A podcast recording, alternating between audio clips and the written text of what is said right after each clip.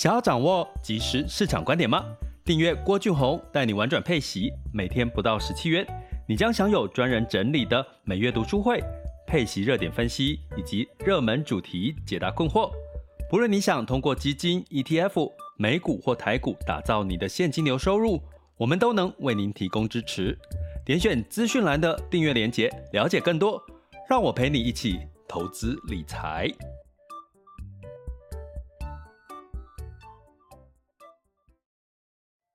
各位亲爱的学员以及听友们，大家早上好、中午好、下午好、晚上好，倒数了，今天直播，明天最后周五啊，如果有直播的话，就是我们二零二三年最后。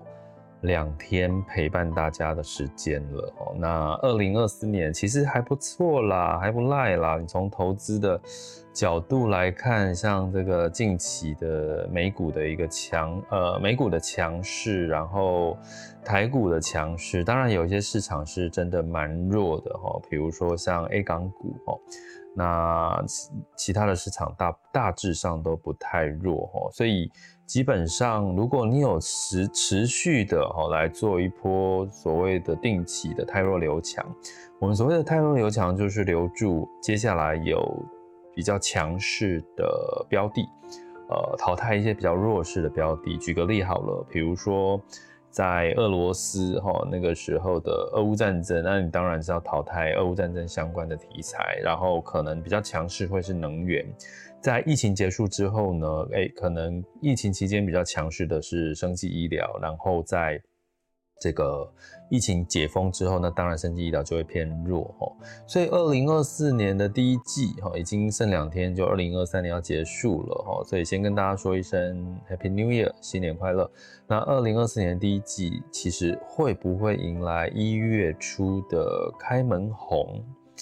其实还蛮值得期待的哈，为什么呢？我先跟各位讲这个逻辑哈。通常在年底会进入到资金的休息，外资休息，所以像近两天的台股行情是从内资所带动的哈。那你可以看到，就是成这个股价指数向上缓和向上，可是成交量是很少哈，所以这。合理跟正常，因为外资休息。可是到明年一月一号开始，可能外资陆续回笼了。那相对来讲，资金回笼就当然就会带来了一些呃，这个股股债有机会的一个反弹。哦，所以我基本上在一月初，我觉得如果在这这两天你的这个。标的有点涨多，建议可以适度的做获利了结，或者是就是等待啦。就是另外一个，你现在有些时候做获利了结来不及的话，那你就等待二零二四年一月，哎、是不是有开门红？哎、欸，资金是不是有开始？简单来讲啦，就是好的开始。我们常讲一句话，就好的开始就是成功的一半。所以明年如果是一个好的开始的话，那就会是一个这个带来比较多的信心跟资金的一个流入齁。那所以我们可以看到，像今天的涨多的台股就偏小跌哦，小跌小涨，就是几乎盘中是跌的，目前是只涨了一个点哦。那台积电是跌了零点一七 percent，来到五百九十一块，目前时间是十二点零八分，所以基本上合理哦，就是资金进入休息。可是明年一月的一号。呃，方向一回来的开始，是不是有机会开门红？我觉得这是一个很重要的观察重点，因为代表信心有没有持续的让资金带来这个成交量哈。可是这也是一个短期的情况，重点我们投资是长期嘛，对不对？我们二零二四年的第一季，呃，给各位几个在泰弱留强，找到一些强势的一些主题，或者是股债的一个几个关键字哈。其实我最近也常常提，比如说第一个股债齐涨，对不对？股债齐涨，就是股债都有上涨的机会。可是，在债券的部分呢，其实是长债会优于短债。所谓长债，就是长年期存续期间高的债会优于短债的反弹的表现。因为已经二零二四年要确定要降息了。另外一个呢，我们一直在讲公债、公债、公债，对不对？二零二三年一直讲十年期美美国公债。可是，其实在二零二四年呢，公债上涨，哎、力道慢慢可能会趋缓之外呢。呃，一些产业债哦，比如说一些比较好的公司，比如说像科技啦，比如说像公用事业啦，比如说像这个电信哦，这个它的债种哦，就是这这类型的产业，因为它本身的基本面不错，获利成长而开始进入复苏，所以它的债券呢，相对来讲也会吸引到资金带来的一个净值的一个反弹的机会，再加上它的殖利率。哦，它的殖利率相对又比公债更吸引人哦，所以某种程度在近期已经有出现这种所谓的产业在反弹的力道哈，所以这个留意一下，请提醒一下我们的订阅学员，就是可以去留意一下，呃，二零二三年的十二月 EP 零二，哦，我特别。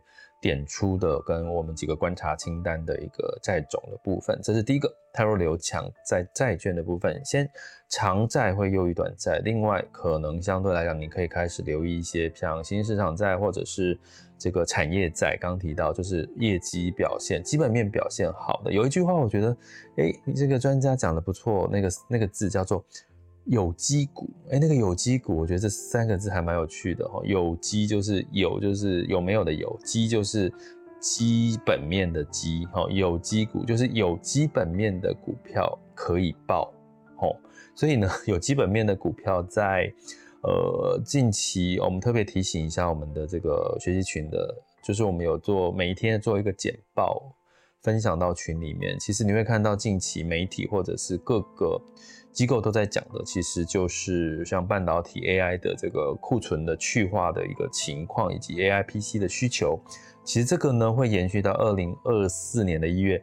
二零二四年的一月呢，更值得期待的是，我自己非常期待，就是苹果 Apple 的 Vision Pro，就是它的这个 VR 眼镜哈。呃，大家可能有用 iPhone 十五的，诶，是不是只有 iPhone 十五可以用？我也不清楚。你只要有 iPhone 十五你更新到最新版的 iOS 的话，你会发现你的影片已经可以拍 VR 的影片了。哦，就是所谓的你拍出来的影片就是 VR。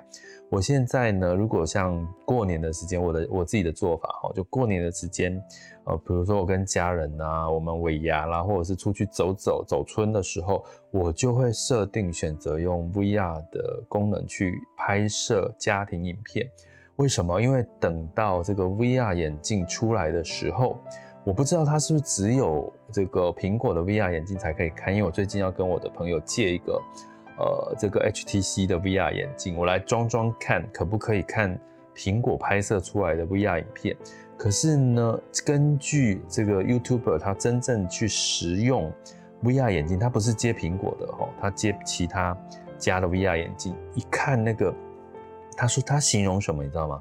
他形容，比如说你生日在吹蜡烛的时候，那个吹的是不是有烟，对不对？蜡烛那个烟就好像在你眼前这样子飘上飘上去的那种感觉，就好像那个烟就直接在你眼前。就影片哦，影片哦，就是一般你拍的影片，它是用那个 iPhone 手机拍的哦。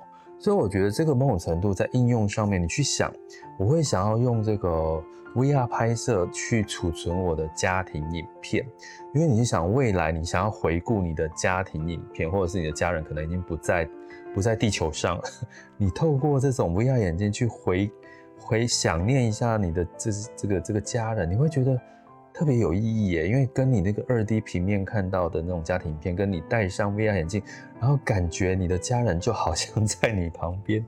哎、我觉得这个还蛮特别的，我自己会想试啊，所以基本上这是我对明年二零二四年一月 Apple 推出 VR Vision Pro 一月就要推出喽，哦，这个是呃应该是确定的，哦，应该基本上。八九不离十，所以它会带动什么？VR 就带动 AR，还有 AI 哦，还有半导体哦，所以基本上明年的一月肯定会是在这类型的主题打转。其实有点像二零二三年的上半年，会不会再走一次二零二三年上半年的资金行情？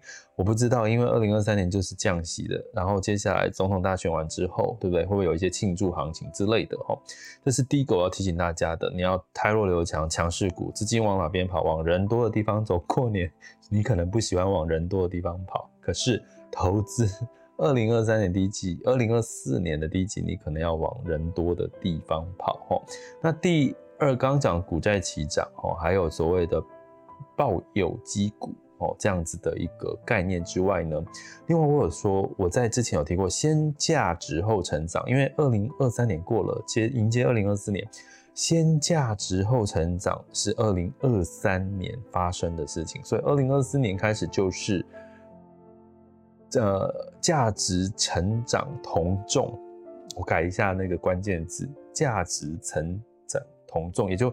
价值加投成长一起投资，所以成长就是比较偏中小型的类股。如果以 ETF 来看，比如说像。我们之前跟学员提到，我们一直在观观察这个女股神方舟，它的 ETF 叫 ARKK 哈，境外的 ETF，它就是属于比较偏投资在一些创新成长的一些个股哦，像特斯拉也比较还是在偏成长型的类股哦，所以中小型的这个呃涨幅会比所谓的价值型的涨幅，比如说你觉得台积电明年你看好台积电上涨，可是台积电如果今天从呃假设六百块，就算让它涨到六。百五十块，其实它也只涨了不到十个 percent 诶，你有没有发现？哦，所以基本上，呃，成长型的股票的表现，在二零二四年第一季开始，你如果检视一下你的呃标的里面没有所谓的成长型的这个类型的这个标的，你可能就可以适度的去这个布局哈、哦，所谓的成长。所以明年二零二四年的另外第第一季的关键区就是另外一个就是。成价值加成长的投资策略，也就是价值跟成长类股是同重哈。当然前提是基本面要好。我必须讲一个讲一个有趣的事情，因为最近我跟我的朋友在聊，他跟我分享了说，哎，有一个小道消息哦，就是名牌哈，就是说，有一档个股呢，因为他们董事长要换人哦，换人做，所以呢，基本上他认为。哦，就是里面的员工或者是董事长喊说，哎、他要他上上任了，新官上任要让他们的个公司股价涨一倍。好，然后我就哎、很有兴趣好奇去看一下是哪一家公司它的财报的状况。哎、一看不看就算了，一看不得了，它的财报每一年至少这几年下来，每一年都负四十个 percent 的的亏损。哦。这样的公司，然后董事长说要那个二零二，就是接下来股价要翻倍。那请问在座各位，如果是你啊，你的朋友消息是很可靠的哦，你会不会去做这件事情？哦，那当然，我的角度就是听，呃，就是我们我刚好给大家一个经验，就是通常你听到一个名牌，你就去看这家公司的财报。如果你不知道怎么看，就学哦啊，可以来上我们的课。到我的网校 school 点 happy to be rich. com 网校可以，我们有这样子的中阶跟高阶课，或者是加入我们的订阅行列。我们明年是走基本面的行情，有成长题材，所以我也会多加一点怎么看个股企业财报的一些分析。所以欢迎大家也可以透过我们每一个 podcast 或直播的单集底下的订阅连结，可以了解更多的订阅内容。欢迎大家，二零二四年。我们彼此陪伴，去迎接这个所谓二零二四年的这个股债齐涨的行情哦。所以我刚刚讲的是，你会听到很多的名牌，包含我一直最近在媒体简报的时候看到太多媒体在畅望台股了。可是你千万要冷静再冷静，看到听到哪些说它获利有机会订单增加，请回去看一下它的财报。因为有很多都是喊喊而已，所以二零二四年呢是很有机会可以积极冒险泛滥的一年。我居然这样讲啊！身为身为我的角色立场，应该不能这样讲。可是我必须老实跟各位讲，二零二四年就是投资胜率高的一年，因为就是景气复苏。这个我们学员都知道，我为什么这样讲，因为我们是有依据的，有数据跟过去历史的经验来去做这样子的一个讲法。结果果不其然，现在媒体每个机构都是也是这样讲。但是提醒大家，风险还是在，因为。政治风险、选举风险，很多国家都在选举，印度选举、美国选举、台湾选举，哦，那所以呢，基本面非常重要，至少会让你可以不要踩到地雷。所以刚刚讲到几个关键字，我不再赘述了哈。有机股就是有基本面的股票才是你适合长报的。那如果短期急涨的呢？诶，那你就回头看它的基本面是不是真的好，是不是也是在这个浪头上？所以浪头上就是是不是在所谓的整体的这个呃所谓的话题上哈。那如果说涨得太急太快，你可以适度的微调获利了结哈。但是只要是好股票，那你就要耐心哦，你要耐心等待哈。总而言之，明年我觉得一个最重要的关键字，股债齐涨。第二个就是。债券是长债优于短债，而且可以留意一些产业债。那另外呢，就是有基情长适合长报的是叫做有基股，有基本面就是财报好的股票。那另外呢，或者是基金或 ETF，建议其实可以用 ETF 或基金来去做布局哈。那配息高配息的是不是？当然就是高配息就是所谓的基本面好的，不是吗？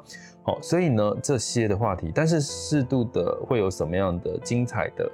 呃，每一个月的这个热门的主题，去吸引到市场的资金流入，这个其实也是呃我们要持续关注的哈。所以建议大家按下我们频道的订阅键，不管是指 YouTube 直播或者是 Podcast 的订阅键，好，让我只要有新的集数、新的主题、新的话题，就会接到通知，你才不会错过这些很重要的这个讯息。